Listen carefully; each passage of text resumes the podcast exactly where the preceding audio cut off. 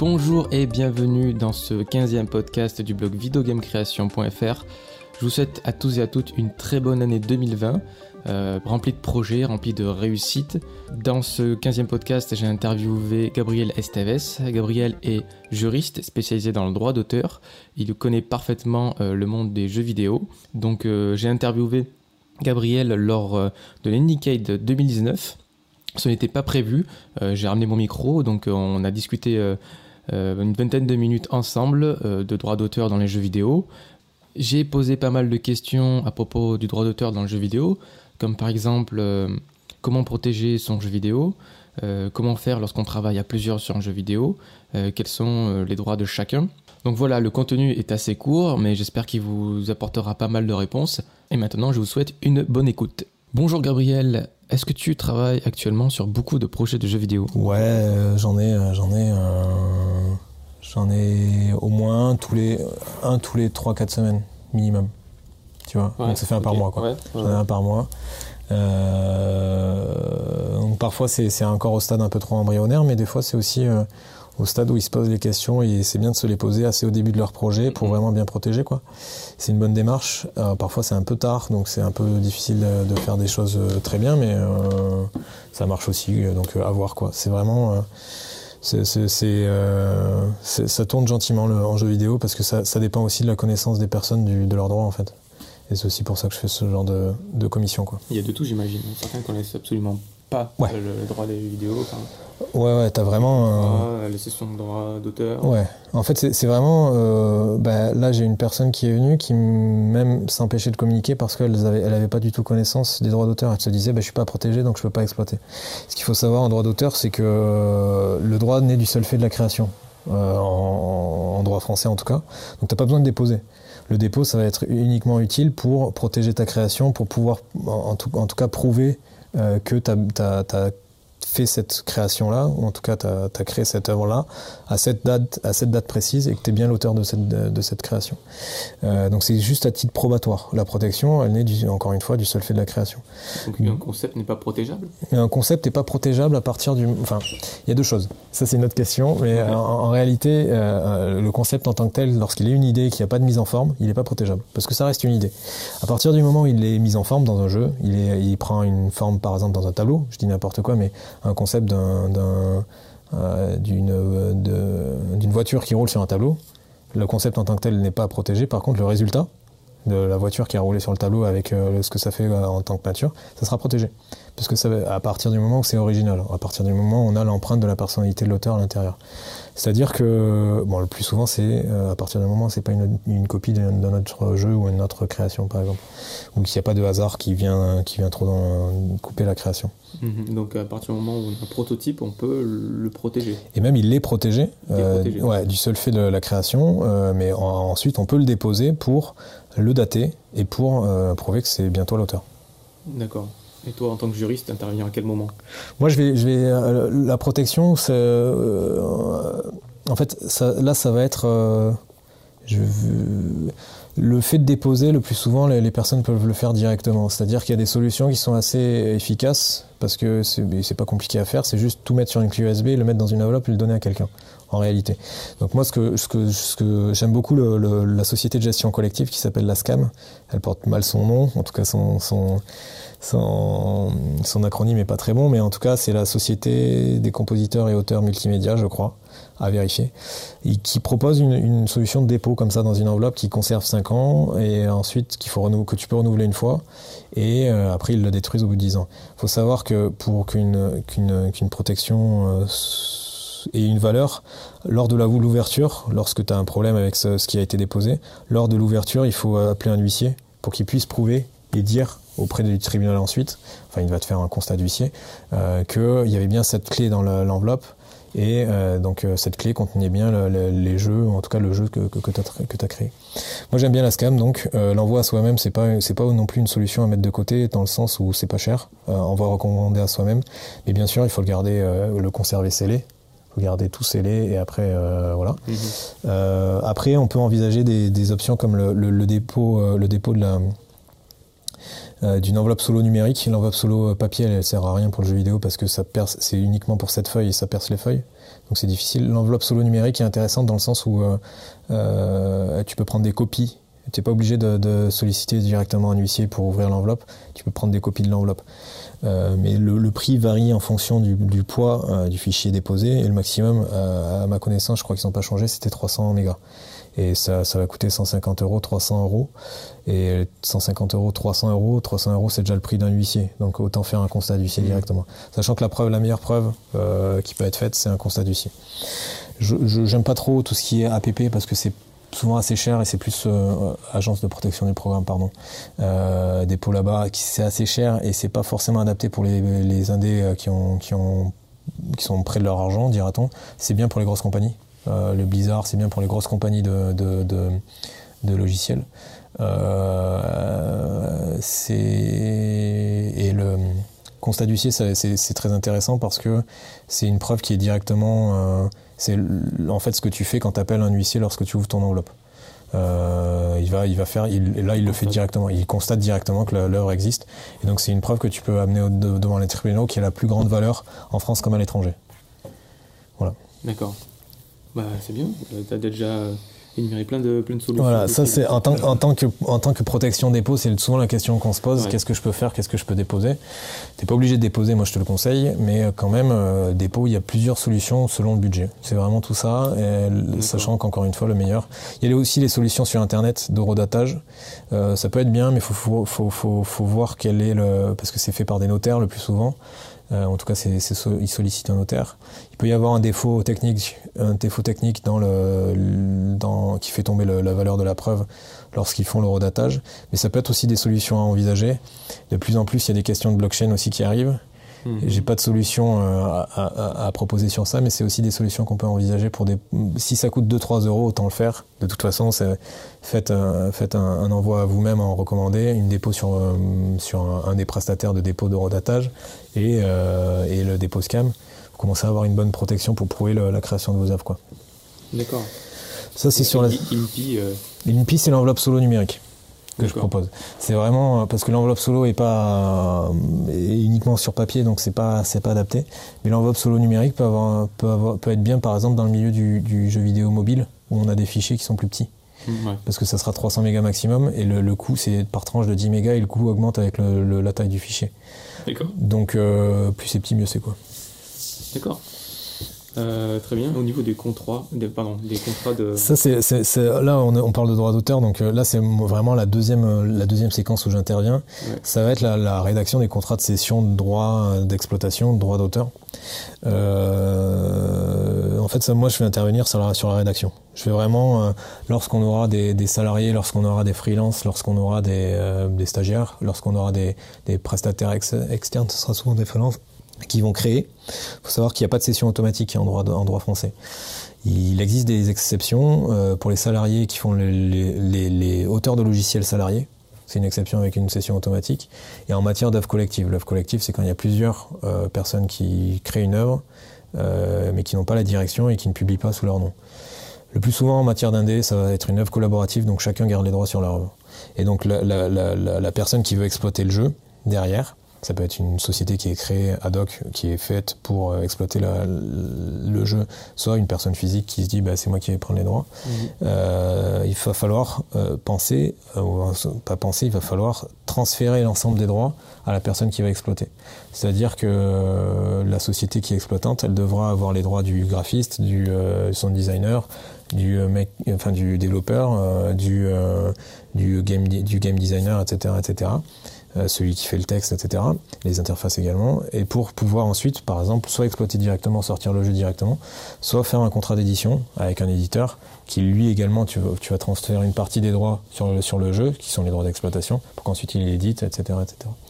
Euh, ça, toute la rédaction, c'est tout un schéma que, sur lequel je vais intervenir et sur lequel je vais conseiller la personne, qui sera le plus adapté à, par rapport à elle. Est-ce qu'on a besoin de récupérer les droits d'un tel ou pas? Est-ce que l'intervention de cette personne dans le cadre du jeu euh, créer des droits d'auteur et, créer, euh, et source de droits d'auteur ou pas. Parce que parfois, lorsqu'on a un stagiaire qui ne fait qu'exécuter les ordres d'un graphiste et qu'il n'intervient euh, à aucun moment dans la création, bah, il n'y a pas de cession de droit à faire parce qu'en fait, il n'est pas auteur. De, de, la même sorte, un, un, service qualité, le QA, mhm. un testeur, il n'aura pas de droit d'auteur parce qu'il n'a pas d'action créative. Mhm. Donc selon les métiers du, du, jeu vidéo, il va y avoir une application ou pas du droit d'auteur et donc des contrats à prévoir ou pas. Ok. Je te fais les réponses en complet. Euh. Ouais, mais j'ai déjà pas mal de, réponses à mes questions. T'as, j'imagine, une FAQ euh, qui traîne dans, ta tête. Euh, ouais, c'est exactement ça. Qu'on te pose assez souvent. C'est exactement ça, parce que. Bah, si par exemple, effectivement, je, je travaille avec d'autres personnes, mm. on n'a pas de structure juridique. Ouais. Chacun est propriétaire de ce qu'il crée. Ouais. Dans ce cas-là, il faut transférer. Ouais. Euh, donc soit une entité. Euh, soit il y a une ouais, c'est ça. Soit il y a une société qui se crée entre les deux, ce qui est jouable pour, pour mm. l'exploitation d'un jeu. Soit euh, vous sollicitez directement l'éditeur et l'éditeur il vous fait un, il vous fait un contrat d'édition avec chacune chacune des parties. Je conseille pas forcément parce que parfois dans les dans les contrats d'édition il y a des clauses de responsabilité qui sont assez lourdes. Donc quand vous êtes en personne physique, euh, vous engagez aussi euh, le plus souvent votre euh, patrimoine personnel, ce qui est hyper dangereux. Parce que lorsque, si l'éditeur fait un procès à votre rencontre et que vous devez payer 3 millions d'euros, vaut mieux que ça soit le, je dis n'importe quoi les chiffres, hein, mais mmh. vaut mieux que ça soit le patrimoine de la société, et s'il n'y a pas de patrimoine de la société en liquidation, que votre patrimoine propre, et que vous vous mettiez en, euh, je sais plus ce que c'est la procédure, mais dans les procédures d'endettement, tout ça, vaut mieux éviter pour une situation comme ça, quoi. Liquidation, enfin, avant la liquidation. Euh... Ah, ça sera une procédure de, une procédure collective, mais il y aura un redressement judiciaire sur la société, et si on peut pas, on peut pas répondre aux, dettes qu'elle a, on la mettra en liquidation, donc on vendra tous les actifs pour faire mhm. le plus de, le plus de, de, de, liquidité possible, le plus de, ouais, le plus d'argent possible pour ensuite euh, réparer les dettes quand on est tout seul, il vaut mieux créer une structure juridique. ouais. ouais, ouais, parce que ça reste une. Euh, ça, en fait, c'est une exploitation commerciale. Et en plus, le plus souvent, ça sera une exploitation et commerciale et mondiale. C'est-à-dire que toutes les sécurités que vous avez en droit français, lorsque vous allez solliciter un éditeur euh, japonais, euh, américain, bah, il va pas les prendre en compte. Donc souvent, il va essayer de faire un contrat avec vous en direct. Donc, vaut mieux avoir une structure. ça peut être une, une structure unipersonnelle, si, vous préférez cette organisation-là. Si vous êtes plusieurs et que vous vous dites, ben, on veut être plusieurs dans, dans cette boîte-là, ben, ça peut toujours être une unipersonnelle avec ceux, avec, les auteurs qui cèdent les droits à la, à la boîte qui ensuite euh, gère, ou ça peut être entre plusieurs associés, ou ça peut être, etc. Mais en tout cas, moi, moi, je préconise vraiment pour une exploitation, parce que ça reste un business mondial euh, avec des, des, acteurs étrangers, de faire une structure juridique qui sépare de vous, de vous-même en tant que personne physique.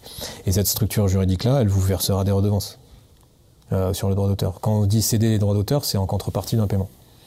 Euh, et c'est, j'allais dire le plus souvent, non, c'est, Il faut un intermédiaire pour protéger, pour qu'il soit là pour exploiter.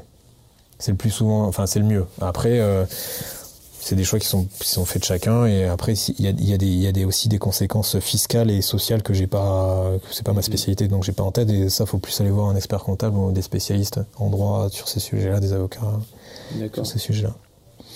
Euh, dans les contrats d'édition? Ouais.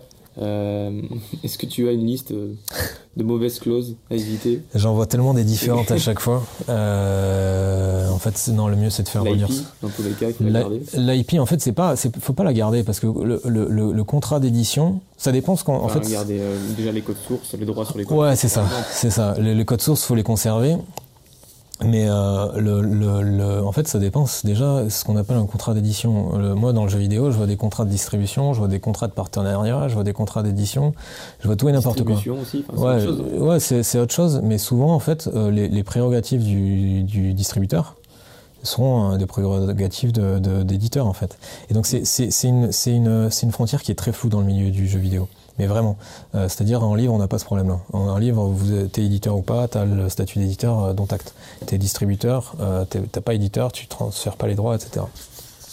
Donc ces deux questions, c'est un peu compliqué en, en, jeu vidéo et en plus c'est ça change par pays. Donc derrière, déjà en France, c'est même pas établi, et en plus à l'étranger, ça change à chaque fois. Moi, les clauses, moi les, les, sessions de droit, ça me fait pas peur tant que c'est équilibré. C'est-à-dire qu'un éditeur, c'est normal qu'il récupère vos droits dessus, sur votre jeu, et pour une durée déterminée. Vous faites exploite euh, voilà. maximum pour euh, C'est ça, parce qu'un éditeur doit avoir les droits pour pouvoir exploiter. Donc, euh, mais il faut que la session elle soit, soit déjà limitée dans le temps. Il ne faut pas que ça soit une session pour toute la durée du, des droits d'auteur, parce qu'après le jeu va mourir dans son catalogue et vous ne pourrez plus rien faire. Donc le mieux c'est quand même limiter à 3 ans, 5 ans, selon ce que peut faire l'éditeur, et au moins vous avez une sortie. Tu dis un renouvellement automatique tant qu'il n'y a pas eu de... Exactement. En fait, c'est au bout de une première une première période de 3 ans par exemple, ou de 2 ans si vous le souhaitez, mm.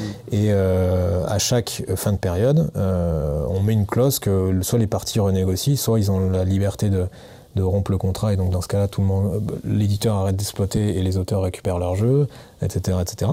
Mais que ça soit renouvelant tacite s'il n'y a pas de, s'il a pas d'opposition. Ça, ça peut être par exemple, c'est en fait la cession des droits faut pas avoir peur parce que c'est juste la cession, ça, ça permet d'exploiter. Mais la cession, faut qu'elle soit équilibrée et qu'elle soit contrôlée faut pas tout céder, faut pas donner blanc-seing à, un éditeur parce qu'après il fait n'importe quoi. C'est normal parce que dans son business, il préfère faire n'importe quoi. Euh, faut mieux avoir quelque chose d'équilibré où chacun a ses intérêts et, ça, roule beaucoup mieux. Il faut savoir que des contrats d'édition, j'en ai pas vu beaucoup qui soient bien écrits dans le milieu du jeu vidéo, vraiment. Euh, ça m'est déjà arrivé, je corrige un contrat d'édition trois ans plus tard, euh, un autre éditeur me renvoie le contrat que j'ai corrigé. Euh, en me disant, alors qu'ils n'ont aucun lien avec le premier éditeur euh, sur lequel j'avais travaillé. Et donc, en fait, il y a des contrats qui tournent dans, l'industrie parfois, parce que euh, certains, certaines sociétés veulent pas investir dans ça, ou parce que c'est pas, voilà, c'est pas un chef de, ou c'est pas bien établi, etc. Et des fois, on, trouve, on tombe un peu sur la tête et on tombe sur des trucs ubuesques. Donc, le, moi, moi, mon conseil, c'est de le faire relire par un spécialiste. Vraiment. Mm-hmm. Après, voilà, contrôler l'IP, avoir une, une redevance, euh, euh, limité dans le temps la durée de l'exploitation. Ouais, limité dans le temps la, durée d'exploitation euh, et garder un certain contrôle sur ce qui est fait, bien entendu, parce que c'est votre création. la redevance, elle doit pouvoir être contrôlée, c'est-à-dire le business qui est fait avec un, vrai, un vrai avec des vraies clauses de reddition des comptes, c'est-à-dire le, nombre, de, le nombre de, de, copies vendues pour que vous soyez payé ensuite, et la possibilité de faire un audit sur ces, sur ces, euh, sur ces ventes-là. Mmh. Et la possibilité d'avoir l'ensemble des preuves qui permettent de prouver les ventes. Parce que sinon, si, vous, si votre éditeur vous fait, euh, vous fait des ventes... Euh, vous donne des chiffres qui sont pas qui, qui, n'a pas besoin de prouver, ça sert à rien. Donc euh, voilà. Des détails aussi des calculs euh, du chiffre d'affaires, tout à fait. ce qui a été retiré, tous les frais. Tout à fait. dans le détail, Aussi prévoir les frais. Il faut savoir qu'un éditeur, euh, ça fait partie de sa mission de exploiter le jeu, de faire le marketing, de traduire le jeu, de aussi faire parfois du QA, etc. C'est pas ça qui doit être recoupé sur votre redevance. Vous, vous êtes créateur, vous faites, vous êtes payé en droit d'auteur. Donc c'est pas c'est pas le droit d'auteur qui doit prendre ça. Euh, tout ça, c'est les, les, frais qui, qui, qui, euh, qui appartiennent à l'éditeur mm. pour que lui, derrière, il puisse faire tourner le jeu, il puisse faire. Euh, il puisse sortir un jeu qui aussi lui crée du bénéfice à lui. Donc c'est le risque, il doit être pris par l'éditeur. C'est pour toi, c'est pas des clauses à mettre le fait d'abord rembourser les frais avant de payer. exactement, exactement, parce qu'il y a des frais qui. Ben, moi, dans, dans, aucun autre domaine, il y a ça. Donc ça, c'est soit on l'accepte en jeu vidéo, soit on l'accepte pas en jeu vidéo. Le problème, c'est que les, il y a beaucoup d'éditeurs qui le font.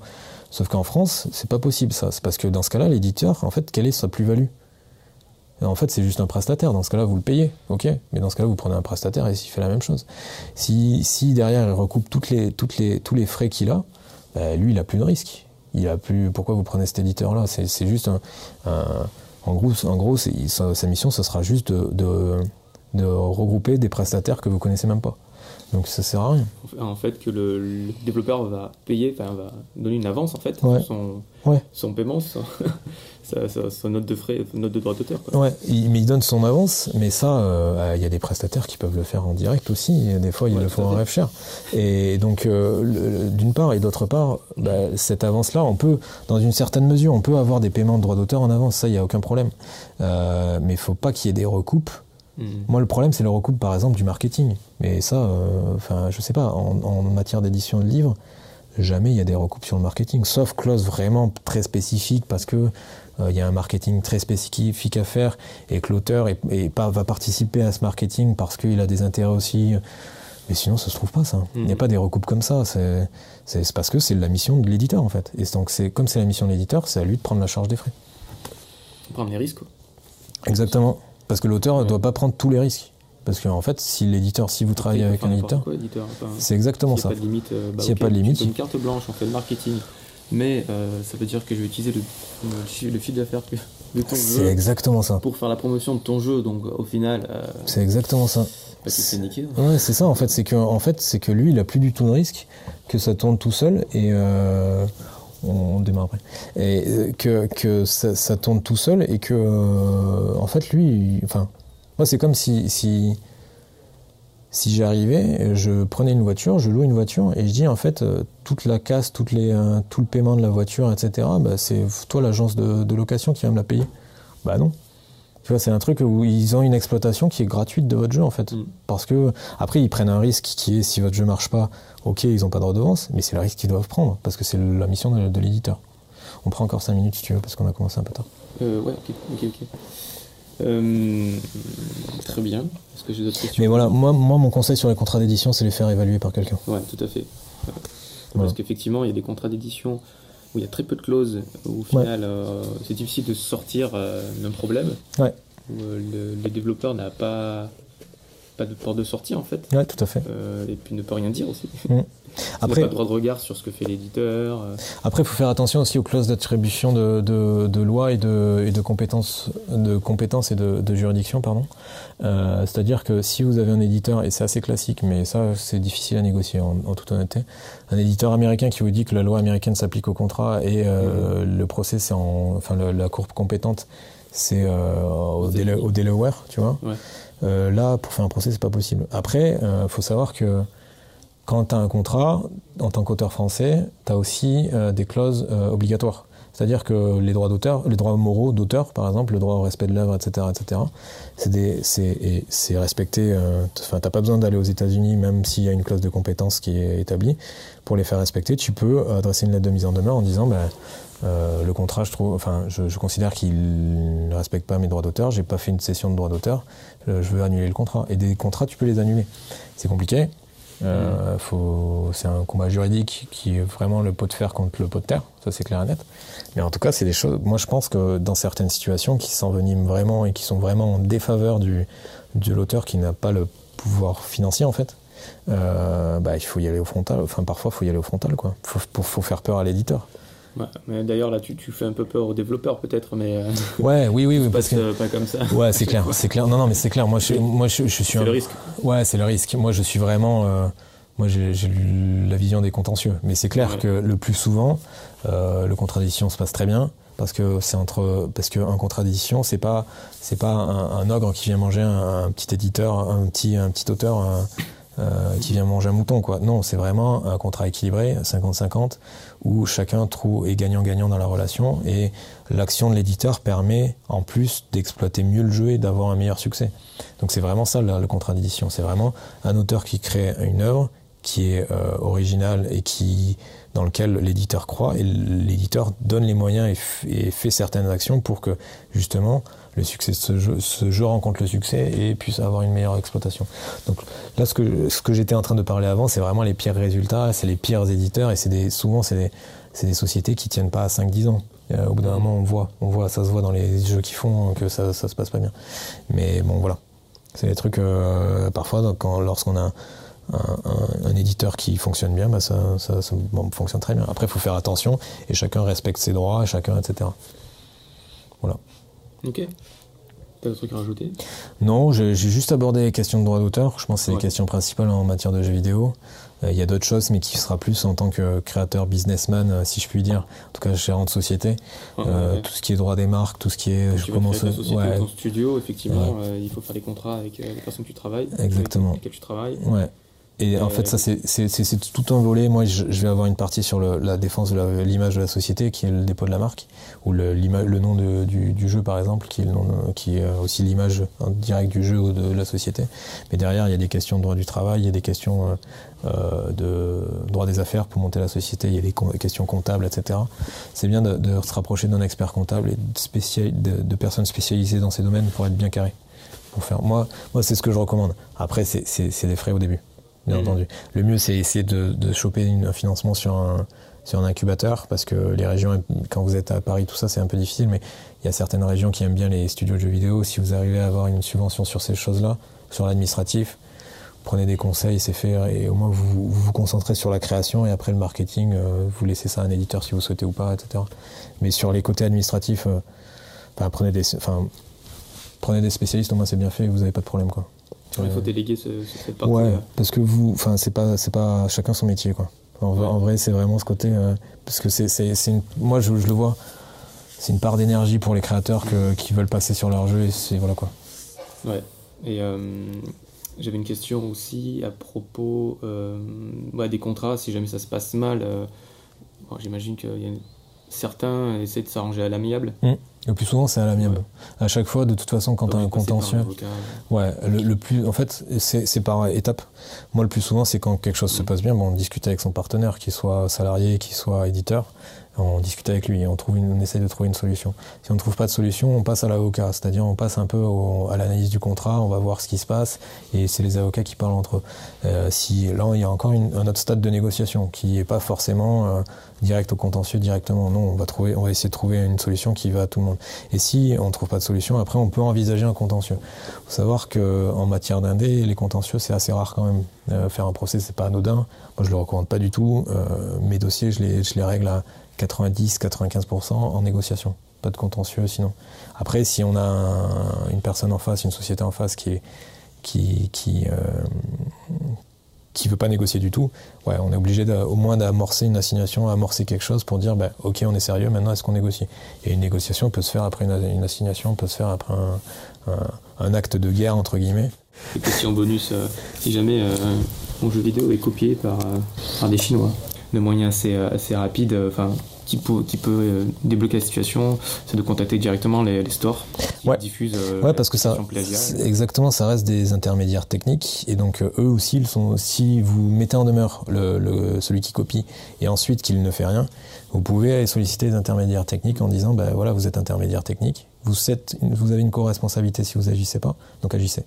Et ça peut être une solution, mais ça, faut, faut voir avec un avocat. D'accord. Ok, bah merci Gabriel. Bah, je t'en prie, et à la prochaine. Une prochaine, au plaisir. Merci d'avoir écouté ce podcast, j'espère qu'il vous a plu. Certes, il était un peu court. Dans tous les cas, si vous voulez davantage de contenu, euh, vous pouvez me le dire en commentaire. Euh, je pourrais euh, faire un autre podcast avec Gabriel sur un autre sujet, parce que le droit d'auteur, c'est assez vaste dans le jeu vidéo, c'est très important. Et bien sûr, si ça vous a plu, likez, partagez et abonnez-vous à la chaîne videogamecreation.fr.